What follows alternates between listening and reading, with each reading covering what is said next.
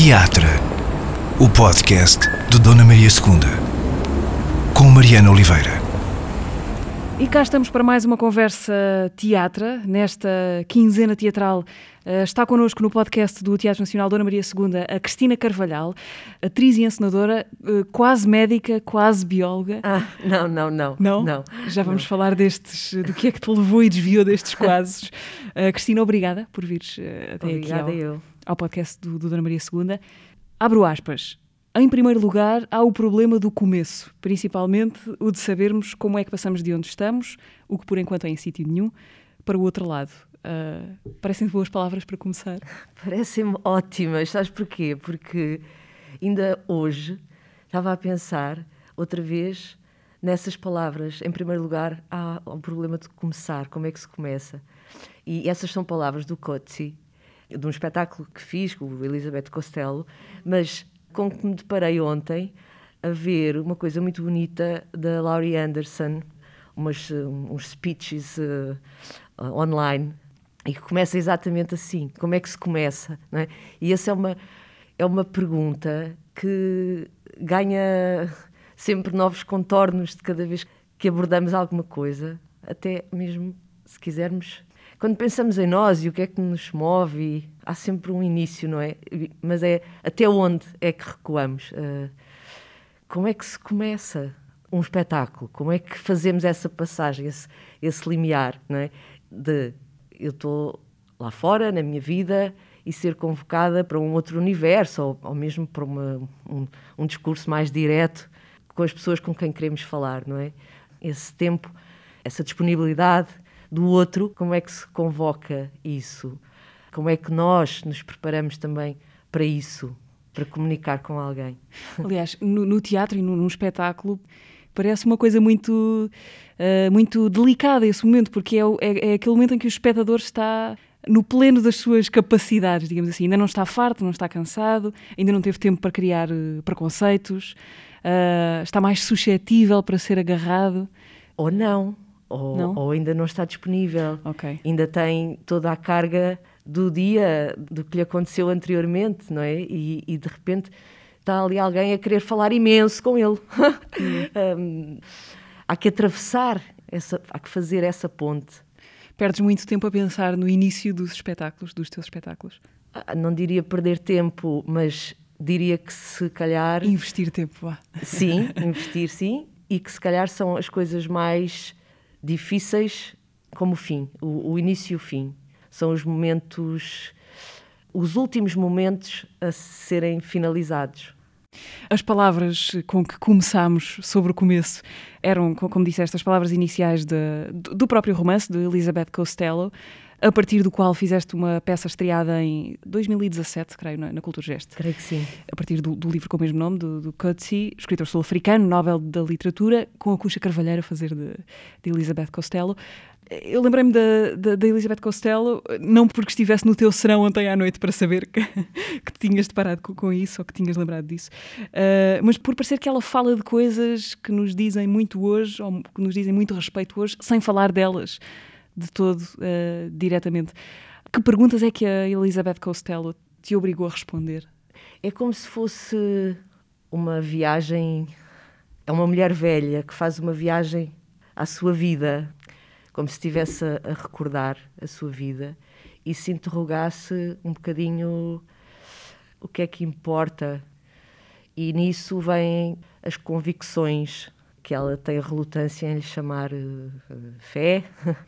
As Mas crenças. As uhum. crenças, sim, as crenças. Depois também tem a problemática do, do artista, que é como nós conseguimos, nós artistas. Porque ela é uma escritora. Sim, porque ela é uma escritora. Mas se calhar todos nós, não só os artistas, não vamos falar só de artistas, como é importante para as pessoas porem-se na pele dos outros e uh, experimentarem outras convicções a peça acaba a peça a peça o espetáculo não não o romance não é acabava por uh, terminar com uma coisa em que no fundo a crença dela é na natureza na, no renascer nos pequenos uh, girinos que todos os um, os verões ao início da, da primavera no início da primavera renascem nos pântanos, enchendo a natureza de vida e da sua voz. Isso existe, facto. E o mais fica interrogado. A, Elizabeth Costello vem na, na senda de uma inclinação tua para fazer teatro com textos que não tiveram, pelo menos diretamente, uma intenção teatral ou que não estão arrumados na secção de teatro das livrarias. Sim, é verdade. Assim. Habitualmente, qual é o teu motor? É um texto que lês uh, e que te cativa? Isto quando, quando encenas. É um tema de que queres falar? Uh, é o projeto e as pessoas que queres envolver nele? Sim. Lá está. Qual é que é o começo? uh, eu diria que, se calhar, se formos muito para trás, o começo são preocupações que me habitam. E depois sim, ao encontro com textos que de repente me fascinam e me apetece, porque são às vezes um bocadinho impossíveis, me apetece comunicá-los e partilhá-los. E sim, isso tem sido uma tendência, mas também acho que cada vez mais me tem acontecido, mais ultimamente, ideias. Ou seja, ideias, pessoas porque isto do teatro é uma coisa mesmo muito colaborativa e isso é que é o bonito. E o que é bonito é encontrar as pessoas e essas pessoas estarem e, e fazerem coisas em conjunto e depois poder partilhá-las. E portanto acontece muito, ultimamente, ter ideias, ter pessoas com quem me apetece fazer coisas e desafiá-las para um projeto concreto. Aqui há umas, numa das edições passadas eh, destas conversas, o Jorge Silamel dizia que um dos conselhos que o Peter Stein em Berlim lhe deu eh, foi para ele definir muito cedo, rapidamente na sua vida, as pessoas com quem queria trabalhar até, até o fim da vida, que isso era o mais importante. Acompanharias esta, esta ideia? Mais ou menos, porque o que eu acho também bonito é irmos eh, descobrindo. Descobrindo, sim, estando atentos não é, aos outros que vão surgindo, quer porque surgem porque são novos, quer porque surgem porque as nossas, a, nossa, a nossa atenção se virou para determinado assunto, ou porque a nossa própria atenção muda, porque nós próprios mudamos, não é? Uh, Cristina, o, o capítulo que eu gostava de abrir agora, se fosse o capítulo de um livro, podia ser alguma coisa como a história de como te podias ter tornado médica, uh, mas o teatro intrometeu-se na hora H como é que é esta história? O teatro aparece-te num, num, num, momento de, de, espera? Quanto de acaso é que houve uh, no teu primeiro e decisivo encontro com o teatro? Pois, é isso. Eu acho que o acaso aqui é muito importante. Nós, às vezes, temos uma noção de que conduzimos a nossa vida e eu não sei mesmo quanto disso é verdade. Ou seja, acho que o acaso desempenha aqui um papel muito importante mas pronto, o que é o acaso? Se calhar deparamos-nos com coisas diferentes conforme os caminhos que vamos escolhendo, não é? As esquinas que dobramos têm a ver com os caminhos que escolhemos, pronto. E sim, eu tinha essa ideia de, de seguir uh, a estudar medicina e depois fiquei à espera um ano para poder ter uma, uma majoração de, da nota, da, média, e nesse ano já tinha, entretanto, descoberto, digamos assim, a literatura, porque tive uma, uma educação toda muito voltada para as ciências.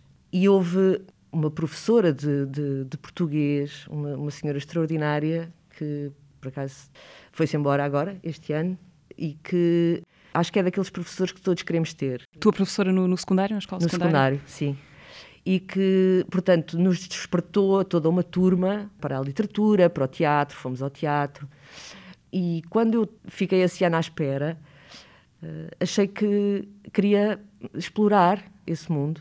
E foi então que encontrei uh, essa outra senhora extraordinária, que foi a Fernanda Lapa. E isso fez com que eu, no ano seguinte, me inscrevesse no conservatório. Já não me inscrevi em medicina, inscrevi-me em biologia. E durante um tempo prossegui os dois uh, cursos, digamos assim e depois acabei por abandonar biologia e, e porque achei que gostava mesmo era de ser atriz e de fazer teatro e daquele outro todo outro mundo esse encontro com a Fernanda Lapa que se dá nesse ano nesse ano de, de interregno tu já tu já conhecias já conhecias o trabalho dela já tinhas ouvido falar dela como não, é que acontece não não, não de todo de todo é, é, é eu inscrevo num curso de teatro, acho que tanto quanto me lembro, ao acaso. Procuraste era... um curso para te inscrever sim, naquele tempo? Sim, daquelas coisas que são, imagina, duas horas, uh, dois dias por semana ou um dia por semana. Era na escola de circo Mariano Franco, que ainda era no bairro Alto, e de repente encontrei a Fernanda Lapa e, e foi um encontro, eu acho que foi um encontro decisivo para a minha vida. Ela marca muitos dos meus, dos meus momentos uh, de decisão, depois, uh, mais tarde.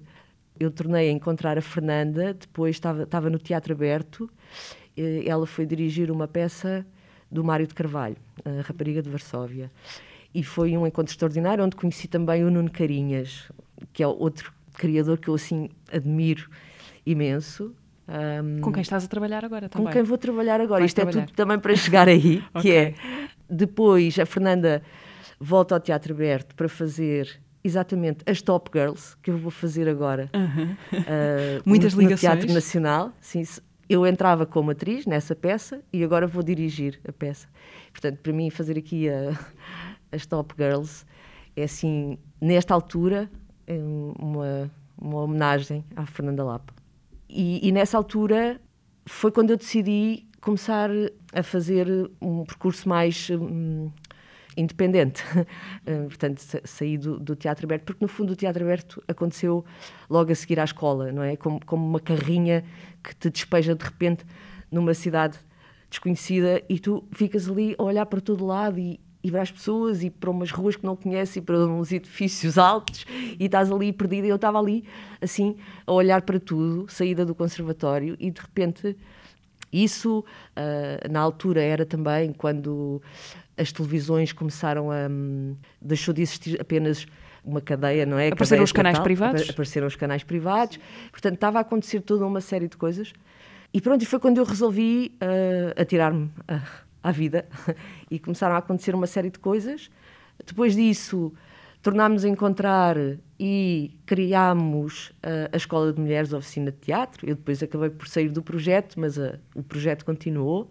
E pronto, e foi sempre assim, uma, uma pessoa que, com quem eu contava, com que, que ia ver os meus espetáculos, eu, eu ia ver os espetáculos também, da Escola de Mulheres e da Fernanda Lapa.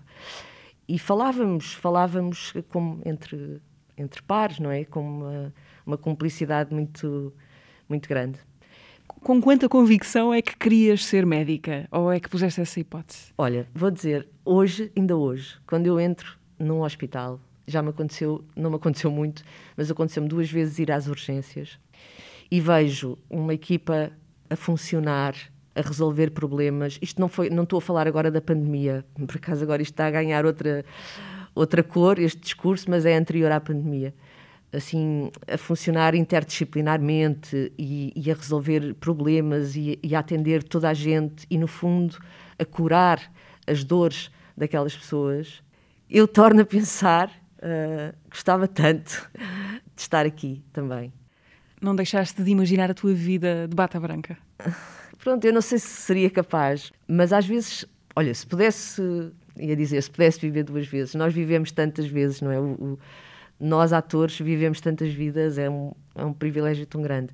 Mas, assim, verdadeiramente, verdadeiramente, se calhar, se viesse uma, um gênio, uma fada madrinha, dizer então agora vamos repetir e recomeçar, se calhar eu pensava mesmo se não. Então deixa-me lá experimentar como é que era isso de ser médica. Mas já sabendo como era ser atriz. Ah, pois. Porque, porque senão ias ser uma médica a olhar para os atores e pensar que querias mesmo era ter sido aquilo. Sim, talvez. Por acaso, já alguma vez, eh, enquanto criadora, te aproximaste do, desse universo médico uh, ou desse, desse imaginário? Fiz na televisão umas, umas, umas coisas à volta disso uma série muito engraçada que era um original inglês, uh, cómico, um formato assim de, de, comédia muito disparatado, muito absurdo, que fizemos durante um, uns meses e foi muito divertido, mas isso era a gozar com a, com a profissão. E depois acho que também fiz outra coisa assim mais. Uh, em registro mais sério.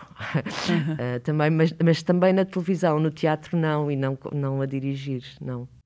Há bocadinho falaste de, de, de aquilo que te cativa ou que, em que reparas quando observas a vida do hospital, a questão de, das equipas a funcionar.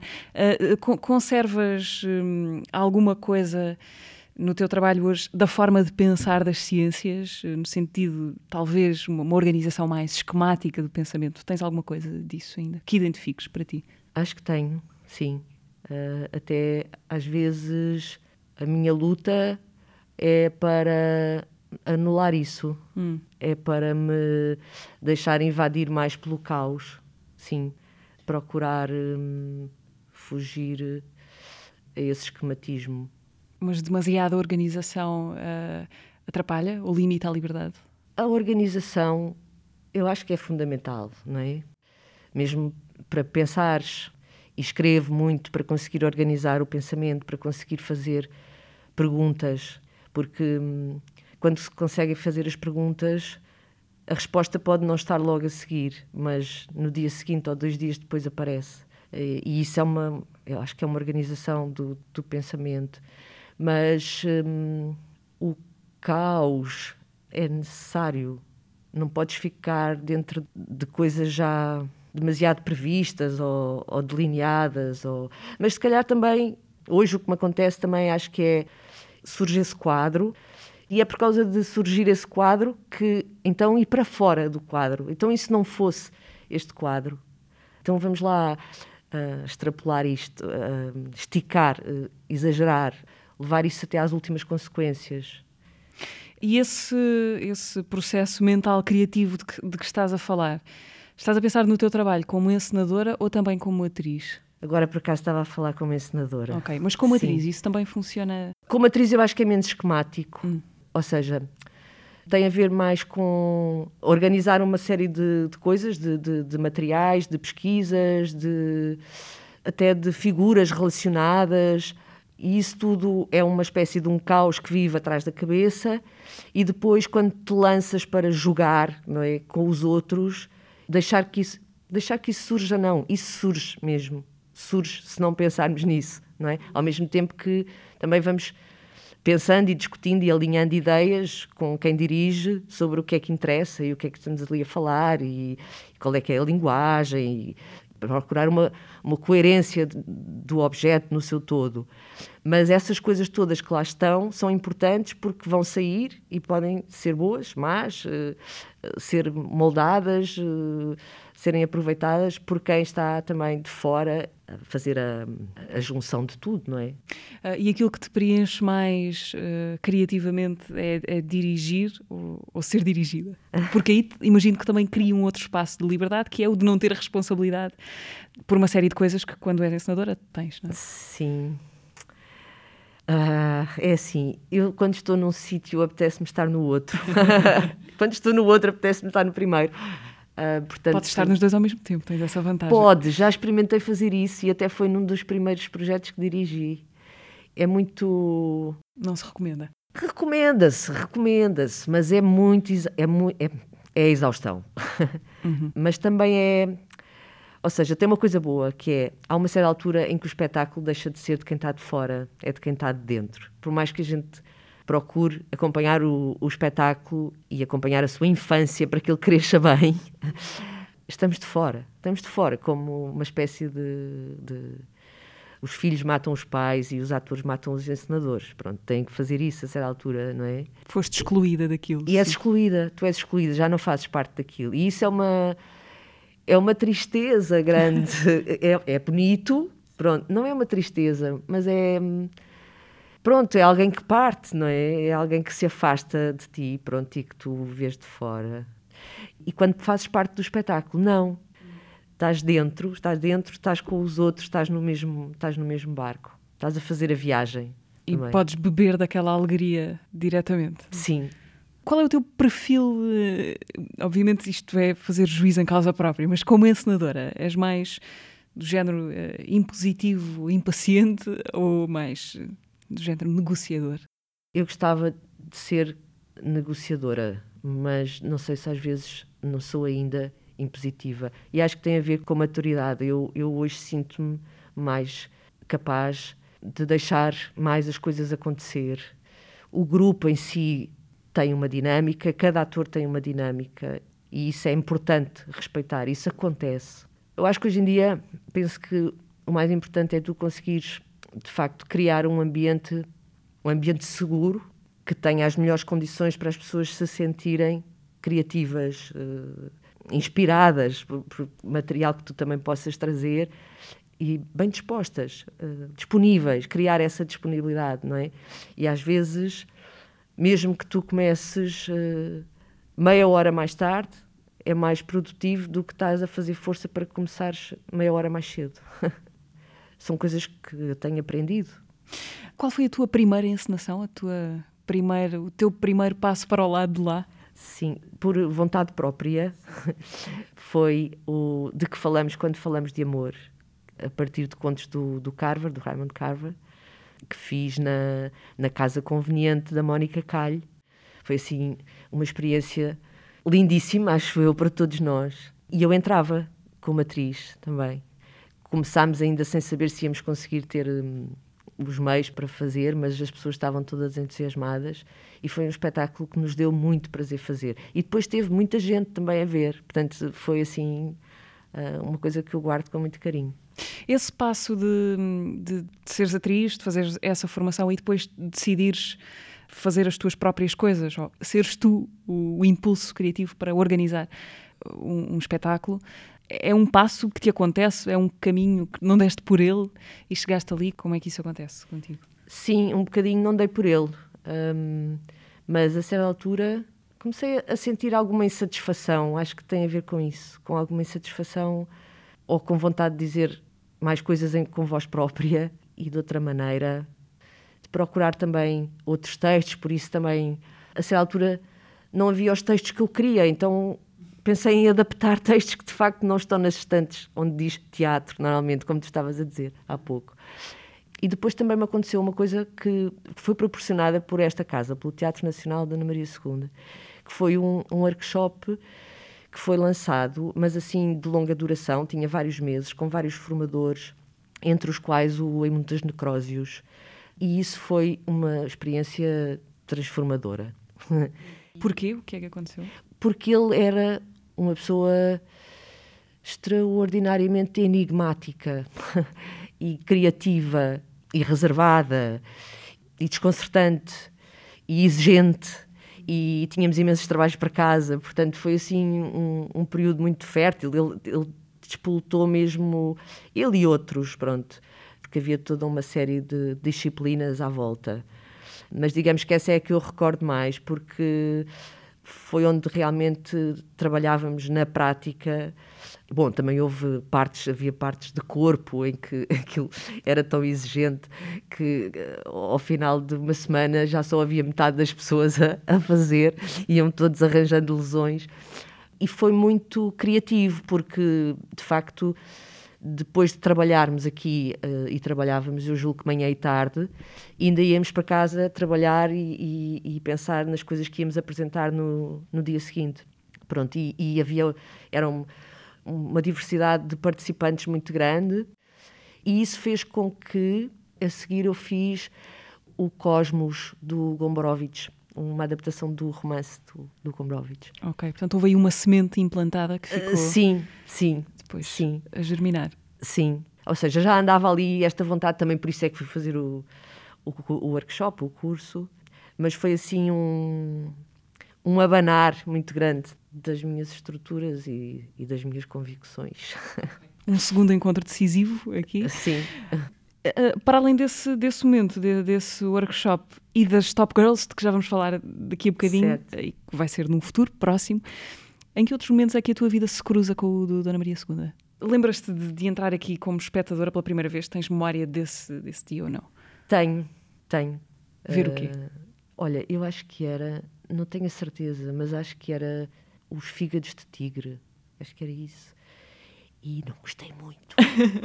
mas depois foi engraçado porque estava com alguém que me levou ao Bar dos Artistas e o Bar dos Artistas ainda era o Bar dos Artistas anterior. Portanto, os artistas acabavam o espetáculo e iam para ali.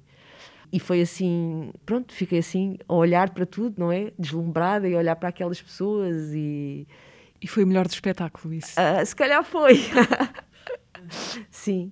Uh, Cristina, em maio e junho deste ano, de acordo com aquilo que podemos dizer agora. Exato. Vais escrever mais uma parte dessa história com as Top Girls, que vais ensinar aqui, texto de, de Carol Churchill, de que, aliás, já falámos aqui com a Teresa Coutinho num teatro passado, porque ela vai estar nas mesmas datas, creio eu. Eh, Exatamente tu, nas mesmas datas. A ensinar outro texto distante da Carol Churchill. Quem são as, estas Top Girls? A Carol Churchill é como se contasse a história de uma mulher, uma mulher de sucesso, que só, uh, progride na sua carreira, e para isso vai buscar como se fosse a linhagem dessa mulher, como se fosse uma série de mulheres que historicamente uh, se destacaram e que, no entanto, se tu quiseres, nós ou raramente ouvimos falar ou nunca ouvimos falar, porque a história apagou, de facto. E foram mulheres que, nos seus tempos, e, e tem mulheres de vários tempos, desde os anos 800, 1200, 1300, 1500, 1600, diversas figuras históricas que nós desconhecemos e que foram quebraram todas as barreiras que as mulheres enfrentavam à custa de grandes amputações, digamos assim. Foi muito violento o percurso destas mulheres. E hoje assistimos a um percurso atual e à violência que os tempos de hoje ainda exercem sobre uma mulher de sucesso contemporânea, não é? E acho que fica uma pergunta que é: será que o futuro será mais suave? Como é que é isto de falaste há bocadinho das, das Top Girls que já tinhas feito com a Fernanda Lapa?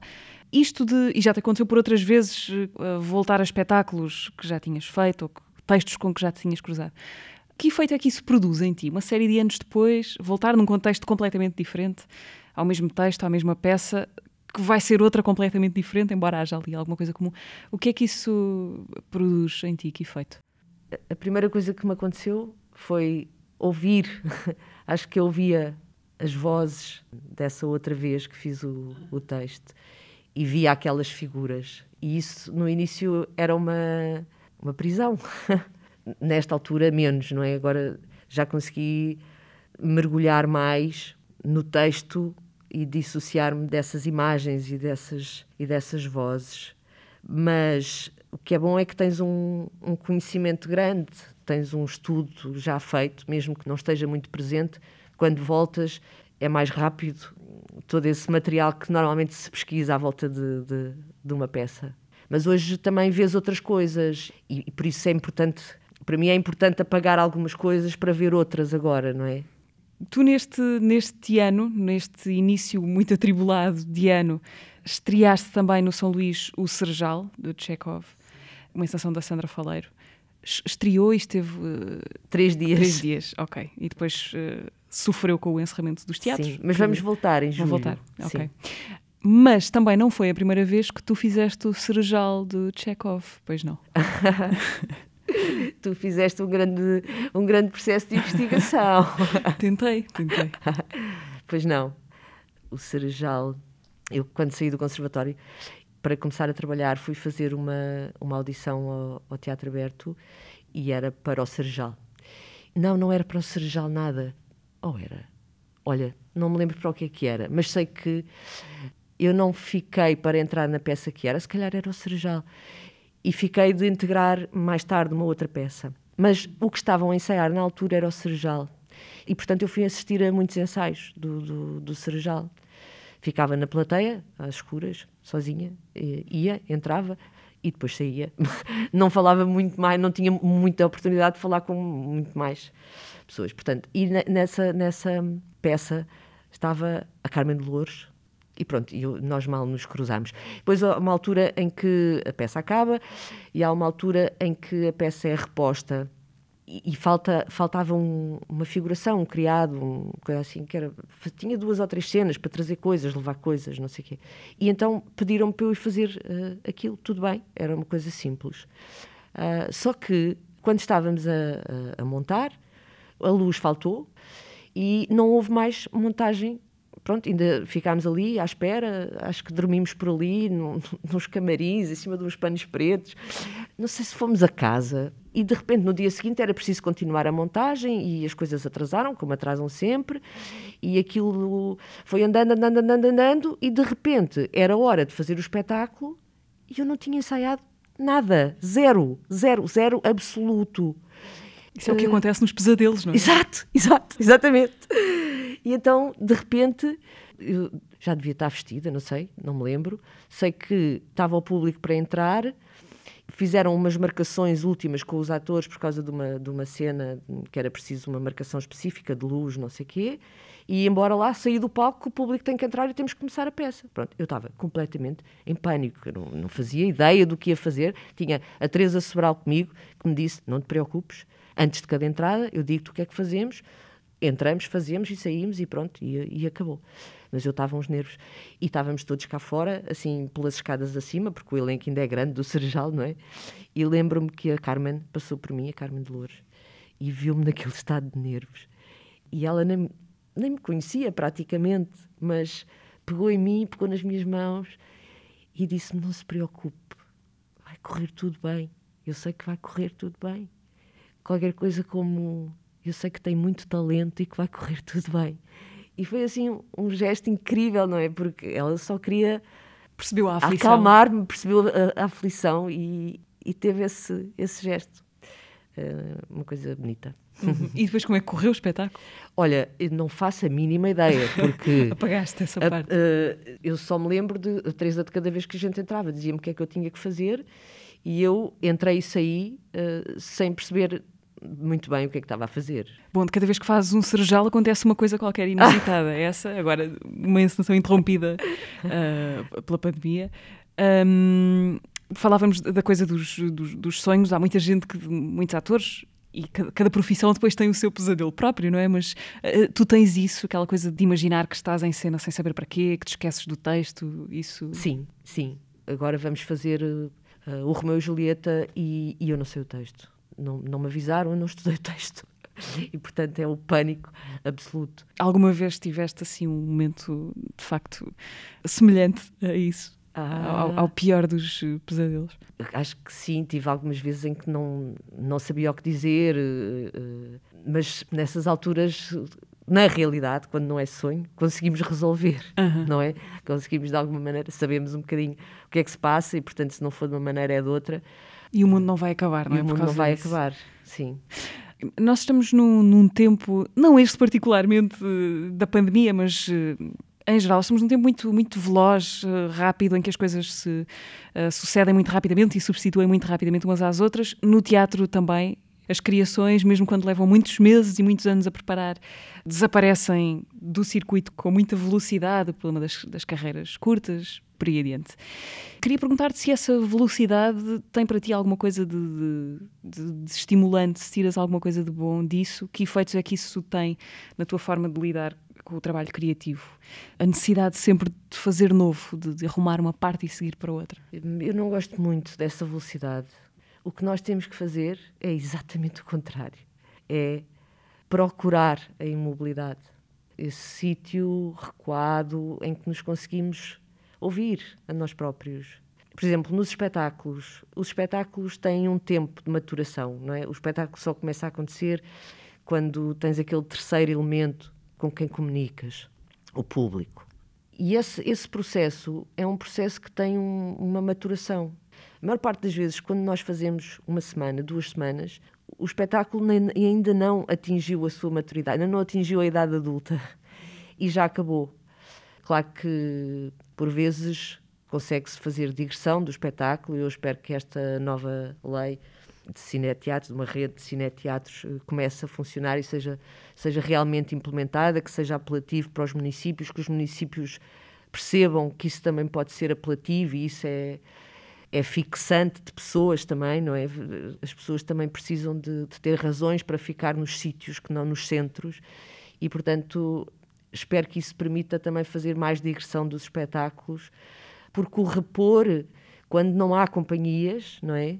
Também não é possível, porque depois as pessoas também estão a fazer outras coisas. A fazer outras coisas. E é difícil é? conciliar agendas. e gente. as companhias uh, tinham isso e, e, e pronto, o, o repertório, ter algum repertório.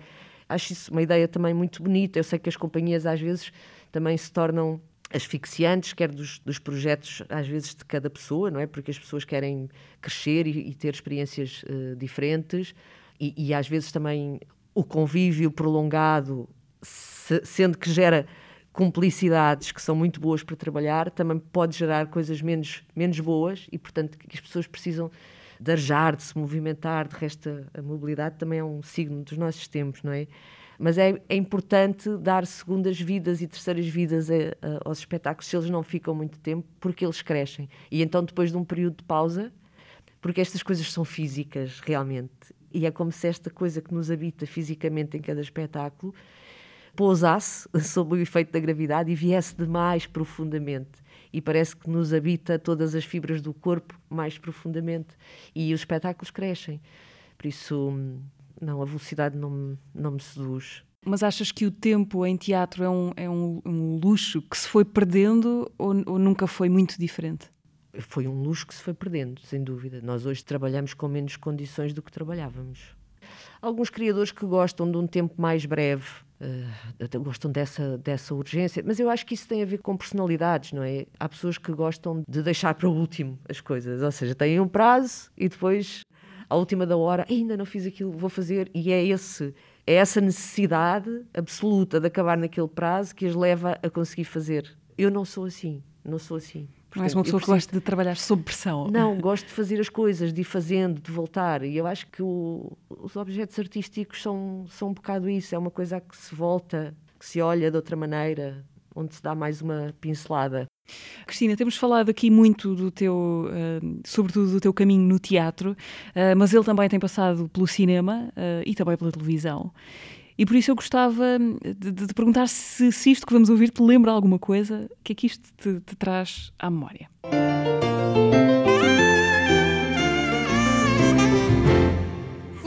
Ah, mas ouçam lá, isso não vos parece um bocado sensacionalista?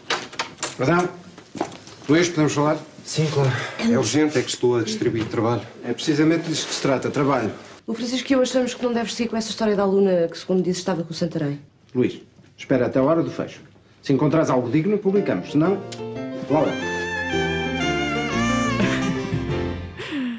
Ok, como é que foi ser jornalista da Gazeta? Não é? tu, tu eras, eh, eras diretora da, da Gazeta? Acho que sim, sim. Era chefe de redação, sim. É uma série da SIC, jornalistas, série jornalistas que foi transmitida pela SIC em 99, creio. Sim. Uh, que memórias é que tens disto? Gostei imenso de fazer essa série, imenso. O diretor do, do Diário de Notícias, na altura, uh, deixou-me estar lá um bocadinho a, a auscultar o, o ambiente e, os textos da, da série eram muito engraçados, eram, muito, eram, eram original espanhol, acho eu. Eram melhores do que o, o habitual. Tínhamos bons, boas condições de trabalho. O realizador também, o Manuel Amar, também era muito desafiante. Foi um prazer fazer. Costumas regressar assim a estas, a estas coisas, volta e meia? Vou escolher nos arquivos e ver. Ver? Não. Sim, não. não. Eu, eu, gostava de perguntar o, o, que é que, na tua opinião, o que é que envelhece mais depressa? É o teatro ou é a televisão? Hum, boa pergunta. Bem, depende dos objetos, não é? A televisão normalmente é feita mais rapidamente, lá está, por isso mais ao sabor dos tempos e se calhar envelhecerá mais. O teatro, apesar de tudo, tem um, um outro tempo, é um, é um objeto de outra natureza, mais enraizado numa série de, de, referências e demora mais a mudar talvez? Talvez. Porque quando vemos no caso quando vemos ou que ouvimos a televisão dos anos 90 há, há, ali, uma, há ali qualquer coisa que já soa muito datado, um registro. Uh, não sei, o teatro também sofre esse abalo do tempo, obviamente, mas não sei se há a mesma velocidade. Não sei, eu acho que se calhar depende mesmo dos objetos, sabes? Porque se calhar há objetos que não envelhecem. É por isso que quando visitamos um, um filme a que chamamos clássico, não é? Se calhar não, não sentimos essa superficialidade mais antiga que sentimos, não nos impede de aceder alguma coisa que ainda dialoga connosco e que nos levanta questões e que pode ser uma estranheza ao início, mas que superamos e acedemos ao conteúdo, não é? Uh, Cristina, já voltamos para as uh, alegações quase finais desta conversa. Vamos agora rever no minuto o episódio anterior do teatro, onde conversámos com a Lúcia Maria uh, ou com a Carolina da Rua Sésamo. Eu fiz as três primeiras séries da, da Rua Sésamo e hum, foi o melhor projeto educativo que eu conheci. Eu tive uma experiência única, foi com o meu dentista. Ele diz-me assim: fez a Rua Sésamo. É que a sua voz, eu ouço a sua voz. Eu via a Rua Sésamo sempre, não sei o que, não sei o que, eu fiquei profundamente espantada. Portanto, eu entrei aqui em 79, não como atriz, mas como bailarina. Aliás, a dança apareceu como uma forma de sobrevivência. Ah, eu era muito criança, aliás, eu posso ter referir isso, meu pai foi preso político. Tinha seis anos e criou ali um desfuncionamento qualquer. Quando cheguei aqui ao teatro, uh, eu senti como que um fascínio pela palavra, pela forma de relacionamento das pessoas completamente diferente do que eu conhecia. Eu funciono muito por ciclos uh, e tenho a noção de quando um ciclo se esgota e é a altura de começar outro.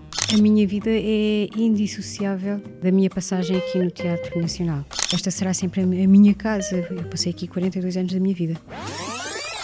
Lúcia Maria, atriz do elenco residente do Teatro Nacional Dona Maria II, esteve no último episódio uh, do Teatro, podcast residente em várias plataformas, Spotify, YouTube, SoundCloud e Apple Podcasts. Podem encontrar-nos em algum destes lugares. Tudo bem, deste voz à, à Rua Sésamo, não foi? Trabalhei assim alguns, alguns, em algumas dobragens para a Rua Sésamo. Mas para além da Rua Sésamo tens dado voz eh, a muita outra gente animada. Sim, uh... sim, sim. Sabes que há pessoas que eu hoje encontro que me dizem: Ah, tu eras a Flora, eu ouço a tua voz e vejo a Flora. A Flora era uma, era uma figura que era uma. Era uma exploradora, uma, uma miúda que chega, tipo uh, Robinson Crusoe, mas em versão uh, feminina. Uhum. Quem é o teu boneco preferido de, daqueles que já deste voz? Uh, havia uma série muito engraçada que era o Hercule, Piff e Hercule, que era um cão e um gato e que faziam grandes viagens pelo Pacífico e que era muito divertido fazer também porque era com o, Rui Paulo, um ator que hoje ainda faz dobragens assim mais ativamente, eu já não faço tanto. E que nos divertíamos muito a fazer, porque também nisso, por uma questão de velocidade e por uma questão de otimização das coisas, hoje os atores fazem as dobragens sozinhos, numa cabine, não é? Com os seus fones, não tem a mínima graça. E antes era uma coisa mais. Antes era uma coisa completamente coletiva. Nós estávamos todos, às vezes chegávamos a estar género, seis dentro de um estúdio, três microfones, portanto, um microfone para, para duas pessoas, e estávamos ali mesmo a, a viver aquele momento, não é? E então, recuando muito, tínhamos mesmo que ou acertávamos todos ou tínhamos que recomeçar do princípio todos e isso era muito divertido. Coisas, por exemplo, de ter o episódio na mão e de saber, ah, eu entro aqui no início e depois agora só daqui a, a 20 páginas é que vou entrar. Então ias para o fundo do estúdio, dormir um bocadinho e depois alguém te. Voltavas para a tua cena. Sim, voltavas para a tua, porque ia parando, não é? Ia sendo por takes. Pronto, e hoje estás ali sozinha, blá, blá, blá, blá, a ver se acertas, e depois as máquinas também são extraordinárias porque chegam atrás, chegam à frente, encurtam, alongam, tempos diferentes. Okay. Olha, não tinha noção nenhuma dessa da evolução dos bastidores das, das dobragens. Cristina, chegamos à parte em que eu te peço uma sugestão e em que tu nos vais falar da Laurie Anderson, é isso? Sim, eu gosto muito da Laurie Anderson e há uma história, uma canção que é uma história que se chama The Beginning of Memory e que eu acho lindíssima. É essa a sugestão que eu deixo. Há outro momento aqui no podcast, Cristina, em que subitamente entra uma voz, que não a minha, para te fazer uma pergunta. A pergunta que te trago é de alguém que te dirigiu na primeira encenação que fez, e por isso vamos uh, escutar a pergunta do Tiago Lima. Ah. Olá, Cristina. Antes de mais, queria te enviar muitas saudades e um grande beijinho. E tenho duas perguntas para te fazer. A primeira é: qual foi o último livro que leste? E depois queria perguntar-te que música é que te apetece ouvir depois desta, desta conversa no podcast do Teatro Nacional. Beijinhos grandes. Não vale repetir a Laurie Anderson. Ok. okay. Uh, duas perguntas muito concretas do, do Tiago Lima, Sim. que foi o vencedor da, da terceira edição da Bolsa Amélia Rei Colasso, com um projeto chamado Ainda Estou Aqui, que tem estreia marcada aqui para, apontada para o verão aqui no teatro. E no caminho até lá, vamos nos encontrar com o Tiago numa das esquinas deste podcast. Voltando às, às duas perguntas que ele Sim. fez. Em relação ao último livro, o que eu acabei mesmo, porque uh, há alturas em que estou a ler vários livros ao mesmo tempo e essa é uma altura. Portanto, assim terminar mesmo, acho que foi o livro trouxas, histórias artísticas de mulheres palestinianas no exílio, que foi um livro que fazia parte do clube Heroides da Sara Barros Leitão, que a Sara Barros Leitão lançou. Onde, onde ela, aliás, aplicou o dinheiro que recebeu com o prémio de revelação de Teatro Nacional da Maria Exatamente, exatamente. É o, é o projeto que saiu desse, desse prémio. E esse, se calhar, foi o livro que aconselho vivamente. Uh, é um livro lindíssimo e tem várias referências a várias artistas palestinianas. E apesar de nós sabermos desse conflito há, tão, há tanto tempo, para mim não era, não era tão presente o, realmente o apartheid que existe ali e de como isso é eh, opressor e determinante nas vidas de, daquelas pessoas. O livro é da Shad Wadi. Exatamente. E a canção? Ui, a canção. A canção era o que é que me apetece ouvir. Assim que saíres daqui, daqui, quando puseres o pé fora do teatro, o que é que vai Sim. começar a ecoar no Rocio? Ok. Pergunta difícil, ó Tiago. um, ok, então, eh, já sei a canção que eu escolho é a canção Mr. Lonely, que era também, hum, fazia parte da banda sonora do espetáculo Dave, que é do livro, do Tiago Lima. Ok, então fica o Mr. Lonely a tocar nas vossas cabeças assim que acabar esta conversa. Cristina, se estivesses hum, como a Elizabeth Costello diante de um grande portão e de um júri meio kafkiano a quem tens de apresentar as tuas crenças, Uh, que crenças é que tu terias para apresentar? Em que é que acreditas nesta altura do, do teu campeonato? Olha, deixa-me só aqui fazer uma ligação que tu estás a fazer, que é muito engraçada, que é a Elizabeth Costello, ao chegar ao grande portão, há uma coisa de um movimento de memória, não é? De rememoração da sua vida. Esse portão, se calhar um portão final qualquer. E a, e a canção que eu escolhi trazer da Laurie Anderson, The Beginning chama-se The Beginning of Memory. Achei engraçado agora essa ligação que não tinha feito. Tu teres começado esta entrevista por falar do Elizabeth Costello e agora estamos a terminar assim. Eu diria, se calhar, pegando nesse, nesse mote, que é importante a memória. A memória é aquilo que nos devolve um, um, um sentido de identidade. Não, não, não existimos sem isso. Mas no sentido de, de não repetirmos da mesma forma erros passados. E vivemos num tempo uh, especialmente ameaçado por uma série de extremismos. A memória é importante para nos podermos afastar de, de, de repetir esses mesmos erros. É importante no sentido também de acordarmos para aquilo que nosso, os nossos erros passados hoje uh, resultam. Estou a falar de, de todas as formas de opressão no fundo, exacerbaram-se muito todas as desigualdades, e, ou seja, ficaram mais visíveis e aconteceram coisas que também fizeram engrossar movimentos que já existiam, dar-lhes visibilidade. E acho importante que nos lembremos desse tempo para conseguirmos desenhar um tempo mais bonito, mais igual, mais uh, sonhador para todos. Cristina, muito obrigada uh, pelo obrigada teu tempo, pela tua disponibilidade. Foi um, foi um prazer mesmo conversar. Muito obrigada. Uh, fechamos a porta de mais um teatro para voltar a abri-la já daqui a, a, duas semanas. Hoje estivemos com a Cristina Carvalhal, uh, que há de estar mais as suas Top Girls em maio e junho aqui no Teatro Nacional Dona Maria II. Muito obrigada, Cristina. Obrigada, Mariana.